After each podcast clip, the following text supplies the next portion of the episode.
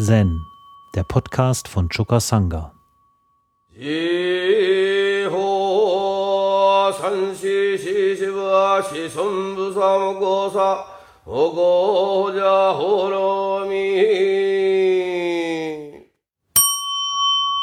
Katosho, Fall Nummer 13. Rochus Hölle.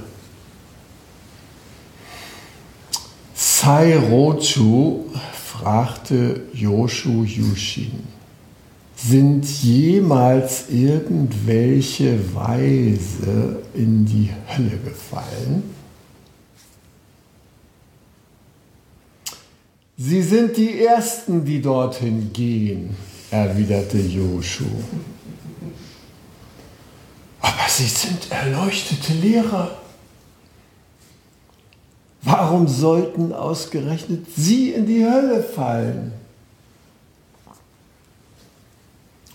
Wenn ich nicht in die Hölle gefallen wäre, wie könnte ich dir wohl helfen? antwortete Joshua.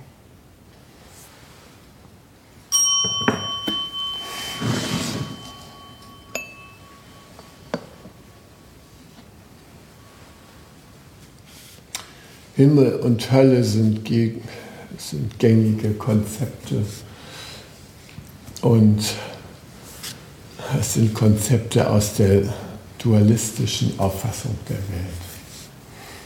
Wir teilen die Welt gerne in solche Bereiche auf, die, in denen es schön ist und himmelwärts geht und die, in denen es schauerlich zugeht und man der Hölle immer näher kommt. Und natürlich versuchen wir als Menschen die Hölle zu vermeiden und den Himmel anzustreben. Ich war eben noch extra mein Friseur, möchte ich noch mal betonen. Und während ich da saß, äh, klingelte in der katholischen Kirche, die direkt daneben ist, die Glocke. Da treffen sich so wackere zehn Katholiken, die es hier in der Umgebung von Steierberg gibt, zum Freitagsgebet, ja, ein Freitagsgottesdienst. Und am Sonntag sind es vielleicht elf. Also die Zahl ist gering, aber es lohnt sich, weil der regelmäßige Kirchgang erwarten lässt, dass man das jüngste Gericht gut übersteht und im Himmel landet. Es sind ja schon manche im Himmel gelandet. Ne? gibt ja auch so eine Geschichte, dass sogar Angela Merkel, Verzeihung, ja, die, die hat ja auch schon mal an der Himmelspforte gestanden. Und, ja, und dann äh, hat sie Petrus gefragt, ob sie denn nun in den Himmel rein will oder ob sie in die Hölle will und sich die auch nochmal anschauen. Ne? Und dann hat sie gesagt, ach, äh, Petrus, ja, so schön hier im Himmel, hm, würde gerne mal einen Tag hier ausprobieren, wie das sich so lebt.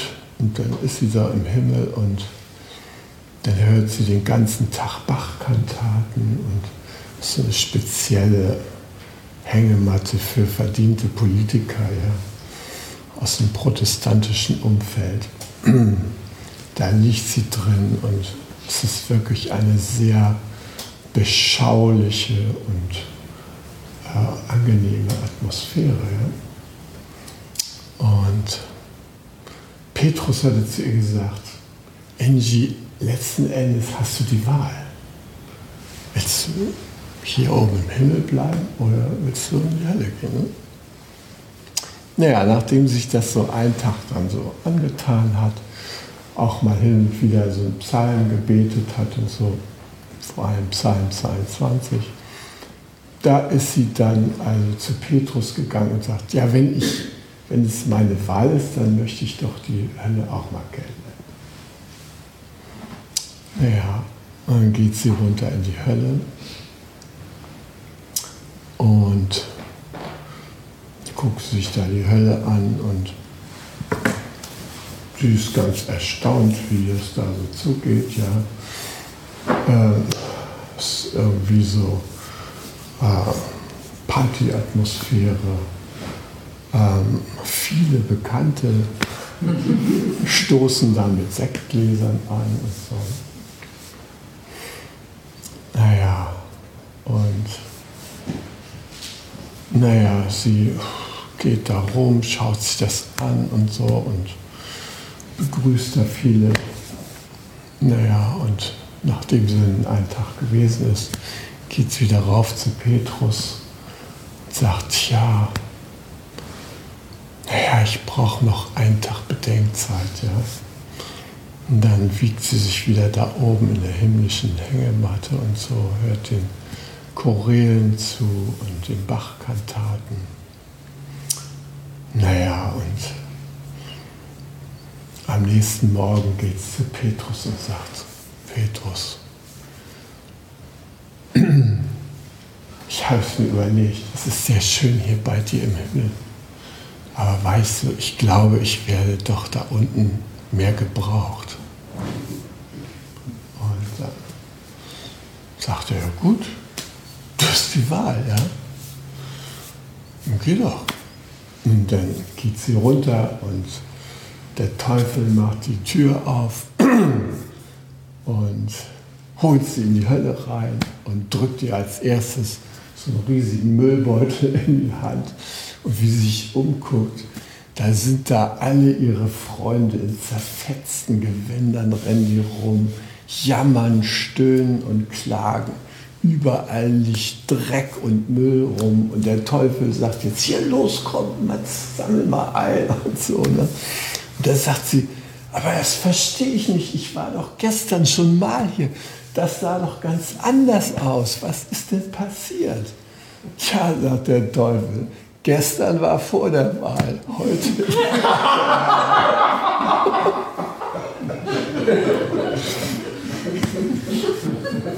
Okay. Also, so ist das mit Himmel und Hölle. Man muss auf alles gefasst sein, ja. Also tatsächlich haben wir immer die Wahl äh, im Leben, ob es mehr himmelwärts geht oder mehr höllenwärts geht. Aber eins ist klar, mh, hm, die Bereiche sind miteinander vermischt. Und man begegnet Himmel und Hölle immer in so einer komischen Mischung überall im Leben. Und gerade deshalb ist unsere Wahl so wichtig. Also als ich in Japan im Kloster war, ist mir irgendwann klar geworden, dass es meine Entscheidung ist, ob ich diesen äh, gebotenen Übungsweg da als Himmel oder als Hölle erleben will. Weil die Übung ist so ausgestaltet, dass man sich fortwährend auf der Kante zwischen Himmel und Hölle bewegt. Ja? Da auf der einen Seite geht es Richtung Hölle und auf der anderen Seite geht es Richtung Himmel. Ja? Und wir entscheiden, wohin wir gehen. Wir können sagen, oh Gott, das ist ja hier entsetzlich. Mein Gott, so kalt, das habe ich mir nicht so vorgestellt. Äh, so. Und dann äh, fangen wir an zu leiden und, und tatsächlich ist es dann entsetzlich. Ja? Und wir können sagen, das ist hier genau mein Wachstumsort. Ja? Hier werde ich herausgefordert. Klar, das ist nicht alles nur Zuckerschlecken, das sehe ich schon. Aber es wird schon letztendlich gut sein für mich. Wenn ich mit der Haltung reingehe, dann erlebe ich, wie sich diese höllenartigen Erscheinungen irgendwie verwandeln in einen Segen. Ja? Also als ich das erste Mal da im Winter im Schnee Takuhatsu gegangen bin, da habe ich gedacht, also Das kann doch kein normaler Mensch überleben. Ja? Da häkelst du dir aus so einer dünnen Wäscheleine eine Sohle unter die nackten Füße. Ja? So hauchdünn wie irgendein Tuch. Ja, und da hast du für ein Loch vorgesehen für den großen Zeh und wo es hinten ankommt, das bindest du dir äh, um das Fußgelenk und diese Sohle, die schützt dich dann, dass deine Füße nicht so dreckig werden, während du gehst. Ja? Und, ähm, und dann gehst du 20 Kilometer durch Schnee und Eis und schreist dabei Hui, um die Gaben der Laien aus den Häusern zu locken. Ja? Mit deinem riesigen Hut und so und deiner Betteltasche vor Bauch. So, als ich, als ich das dachte, irgendwie im Dezember oder sowas losgeht, Takuhatsu, ja, während des Rohatsu, so eines Sessions, in dieser Wahnsinnskälte, ja. Und mein Kopf sagte mir, das kann nur die Hölle werden. Und meine Erfahrung sagte mir, wie angenehm ist es, durch den weichen, schönen Schnee barfuß zu gehen. Ja? Hätte ich nie gedacht. Meine Füße waren warm und es war richtig angenehm, die klare Luft und man schreit da diese Hoi-Schreie und dann zwischendurch verteilt man sich Haus zu Haus, Takuhatsu. Ne? Geht jeder, werden die Häuser von so einem Dorf einzeln angelaufen. Und dann geht man wieder in der langen Schlange vorweg der Jiki und ruft ja und die anderen Mönche hinterher. Oh ja, dreimal darf man rufen und wenn dann nichts passiert, geht es weiter. Also, ich erinnere mich, es war irgendwie wunderbar, durch den Schnee zu gehen. Und dann hatte Ichisan die Idee, wir machen noch einen kleinen Abstecher in der Stadt. Also Takuhatsu, Hut, sind wir alle in den Bus eingestiegen, einen normalen Stadtbus. Ja. Da sind wir irgendwie eine Viertelstunde mit dem Bus noch weitergefahren und dann sind wir in die Stadt gekommen, wo gestreut war. Und dann sind wir da weitergelaufen und das war echt die Hölle. Ja. In diesem Eiswasser, angetauten Eis dann, und dann auf den eisigen Beton stehen und dann Hui schreiben. Das fand ich echt unangenehm. Aber durch den Schnee, wie ich es mir so vorgestellt hatte, das war total schön, angenehm, gute Luft und so. Ne?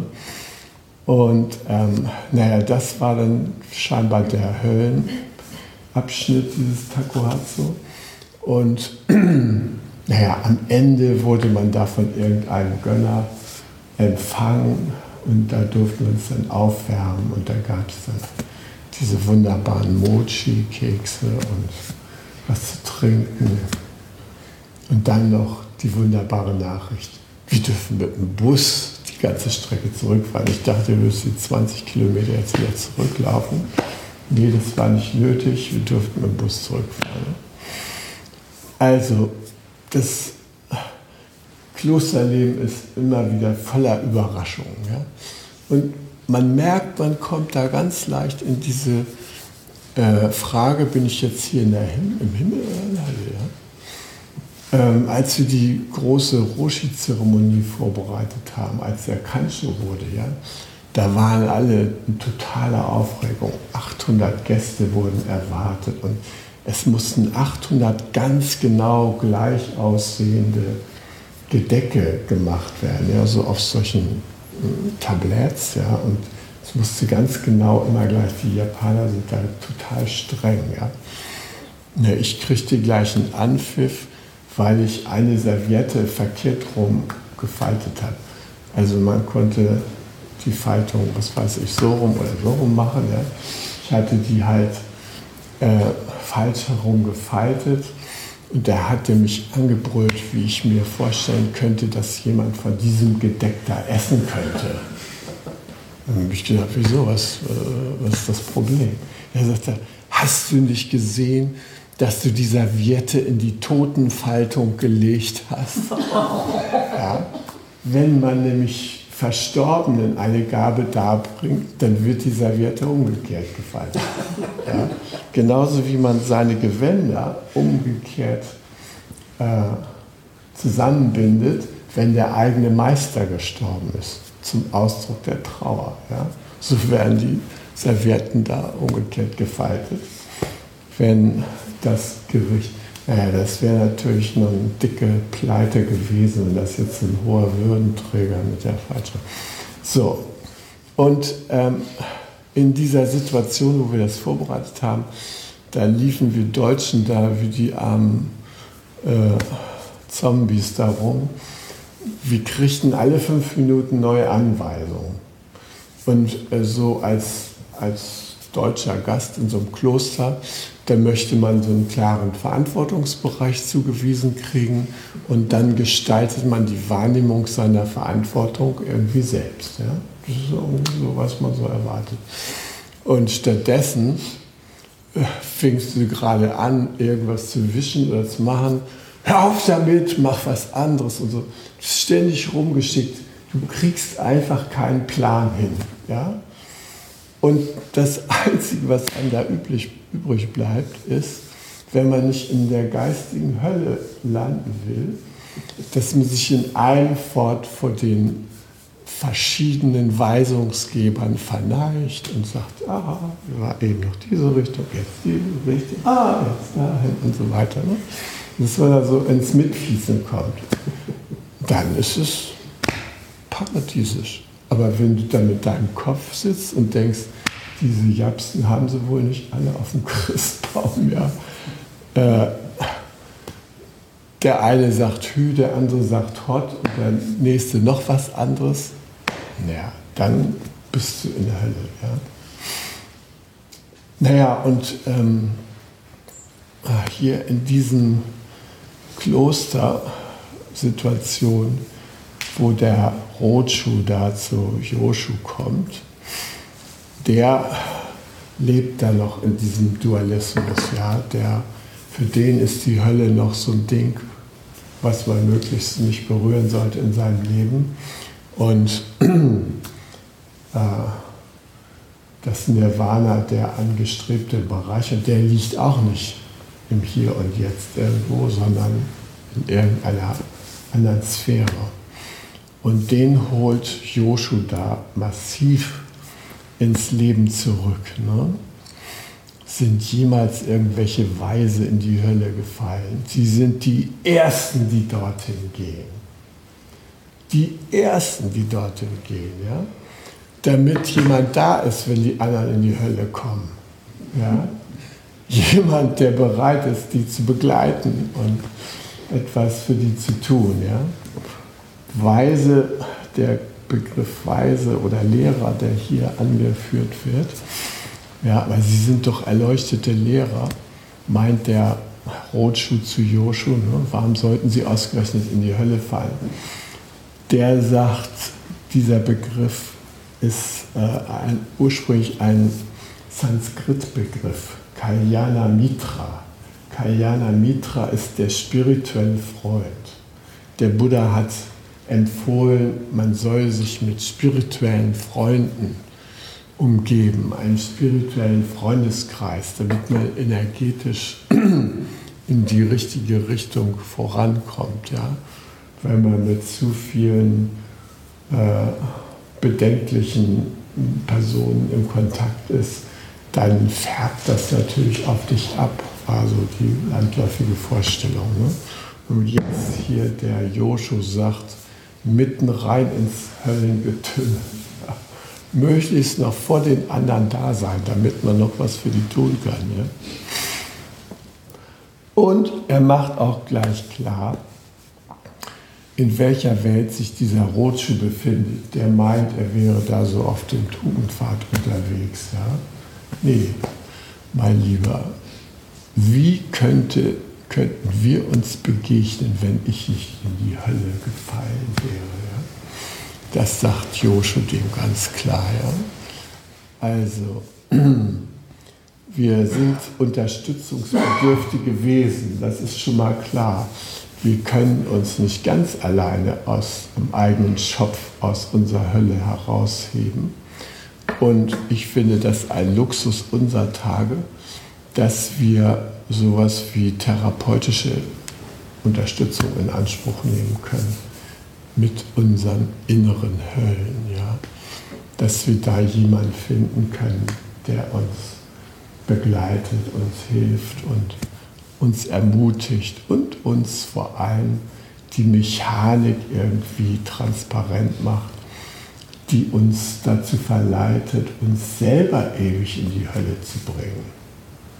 Und das versuchen natürlich auch die Zen-Meister, versuchen mit uns zu arbeiten, herauszufinden, was sind denn jetzt deine Muster, mit denen du dich selber zum Opfer machst und in die Hölle gehst. Ja? Viele Menschen bewegen sich in diesem klassischen Dramadreieck. Ja? Da gibt es äh, den Täter, ja, das Opfer und die Retter. Und die landläufigen Retter haben die Vorstellung, sie sind von dieser Täter-Opfer-Drama-Welt entfernt. Sie gehören da nicht dazu. Ja? Sie gucken sich das von außen an und schauen da so mit dem Blick der objektiven Wahrheit dahin. Ja? Sie fragen sich, wer hat Schuld? Ne? Und solche Fragen stellen sich ja. Wie konnte es dazu kommen? Und auf Seiten des Opfers treten sie ein. Meistens kommt es ja zu so einer Konstellation, die erstmal so ein Beziehungsabbruch oder sowas konstelliert, wenn so Täter und Opfer so richtig aneinander geraten sind. Da ist die Brücke zwischen denen versperrt. Ja, ist eine Mauer entstanden. Und die Retter sind dann dazu da, um etwas zu tun, diese Mauer wieder aufzulösen. Ja, und dann gehen sie zu dem armen Opfer und sagen, tja, nun mal Kopf hoch und so, das Leben geht weiter. Und, so, und zu dem Täter sagen sie, hast du mal drüber nachgedacht, ob du das mal wieder gut machen willst, irgendwie kompensieren willst, war doch nicht schön, ja. Der Täter, der stand da mit der Faust direkt und sagte sich, ich habe nur ein Naturgesetz vollstreckt, das ist in der ganzen Natur so. Das Bessere ist der Feind des Guten. Ja, da liegt das Opfer auf dem Boden weil es eben schwach war ne? und er war der Starke. Super. Ja, so, deshalb ist es so passiert. Aber das Opfer guckt den Täter an mit einem furchtbaren Blick, ja, starrt es ihn da von dieser Bodenlage aus an und dieser Blick sagt, weißt du was, mein lieber Täter, Du magst vielleicht stärker sein in Muckis oder bessere Beziehungen haben oder politisch irgendwie äh, bessere Kontakte haben als ich. Aber moralisch bist du so klein mit Hut. Und dieser Opferblick, ja, der hat sowas Irritierendes dass der Täter nicht in so ein richtiges Wohlgefühl kommen kann. Das ist nicht so richtig so schön, da in der Siegerpose zu sein. Man merkt so, wie ein das Opfer so mit seiner Macht so runterzieht. Und diese, dieser Aufenthalt in dieser Täter-Opfer-Welt, das ist dann auch häufig mit einem Rollenwechsel verbunden in derselben Konstellation wird mal der eine Opfer, mal der andere Opfer und der eine Täter, der andere Täter und so. Und das Schlimme daran ist, wenn man sich einmal eingerichtet hat in dieser Opferwelt mit diesem Konzept, dann ist das ein Perpetuum mobile. Und die Retter halten dieses Perpetuum mobile im Grunde genommen nur in Gang. Ja? Also was qualitativ anderes könnte nur passieren, wenn es Menschen gibt, die wirklich bereit sind, die Betroffenen an die Hand zu nehmen und mit ihnen in diese Hölle reinzugehen.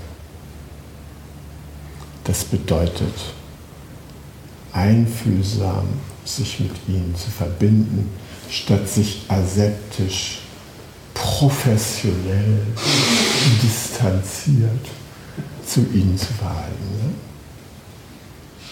Und dieser Kalyana Mitra, dieser Ausdruck, den finde ich sehr schön. Ja? Ein spiritueller Freund, der meine Lage teilt, der ist hilfreich, wenn ich gerade in der persönlichen Hölle schmor. Ja? Der hat eine andere Möglichkeit als so ein Retter. So ein Retter, das ist halt so ein Profi, ja, der arbeitet bei der Drops oder sonstigen, es genügend Vereine, die so mit beruflicher Rettung, ich war lange Anwalt, wir sind auch Berufsretter, ja, als Anwälte gewesen. Und die Anwälte haben auch diese merkwürdige, distanzierte Haltung zu ihren Mandanten, ja, die ah, treffen sich dann zwischen den Gerichtsterminen in der Anwaltskantine und erzählen sich gegenseitig, was sie so Schauerliches gerade erlebt haben vor Gericht. Ja, und dann erzählt er alle, du glaubst gar nicht, was, was die Leute da manchmal, also was das für Gestalten sind, die da, äh, was die da für Konflikte haben und was da für Sachen passieren. Ja. Und man erhebt sich so über diese armen Parteien, die so blöd sind und sich auf diese Weise kostenträchtig da streiten. Ja. Und dann sagt der andere einmal, oh, ist doch noch gar nichts, was ich gerade erlebt habe. Dann war so und so und so. Und dann gehen sie so in dem Bewusstsein, mit der Welt haben sie nichts zu tun. Ja. Die bedienen sie mit ihrem Sachverstand, Fachkompetenz, helfen ihnen, ihre Ansprüche zu klären. Aber da sind sie nicht drin. Ja? Kalyana Mitra ist anders. Der ist drin. Der geht wirklich mit rein in die Hölle. Der nimmt sein ganzes Mitgefühl und bietet das auf, um diese Höllenwelt zu transformieren. Und ein wichtiger Schritt dazu ist, dass die Höllenbetroffenen, dass die ähm, wieder mit ihrer Stärke und Kraft in Verbindung gebracht werden. Und der Weg dahin führt dahin, dass man mit ihren Bedürfnissen, die im Mangel sind und die nicht mehr bewusst sind, dass man da wieder Kontakt aufnimmt mit ihrer Natur. Und dann erleben sie eine Rückermächtigung. Und dann können sie die Hölle anders verlassen und sehen, ich habe ja die Wahl. Ich wusste gar nicht, dass ich Hölle gewählt habe. Ich kann ja auch was anderes wählen. Und wenn wir das geschafft haben in der Begleitung, dass derjenige, der da in der Hölle sitzt, dass der sich rückermächtigt fühlt, ja, dann können wir natürlich mit ihm auch in einen anderen Bereich vordringen. Und interessant ist, wenn man so ein Kalyana Mitra wird, so im Laufe der Zeit, so ein spiritueller Freund, dann kommt man nicht umhin, vorher durch seine eigenen Höllen zu gehen. Vor dem hat man die Fähigkeit nicht zu wissen, wie man sich der Hölle bewegt. Also wundert euch also nicht, wenn ihr im Laufe der Übung immer wieder mal durch die Hölle geht. Das ist der Wachstumsbereich, der letzten Endes ein Segen für jeden von uns ist und den wir irgendwie ähm, durchschreiten lernen. Zen, der Podcast, ist eine Produktion von Chokasanga e.V. in Kooperation mit dem Podcaststudio Paderborn.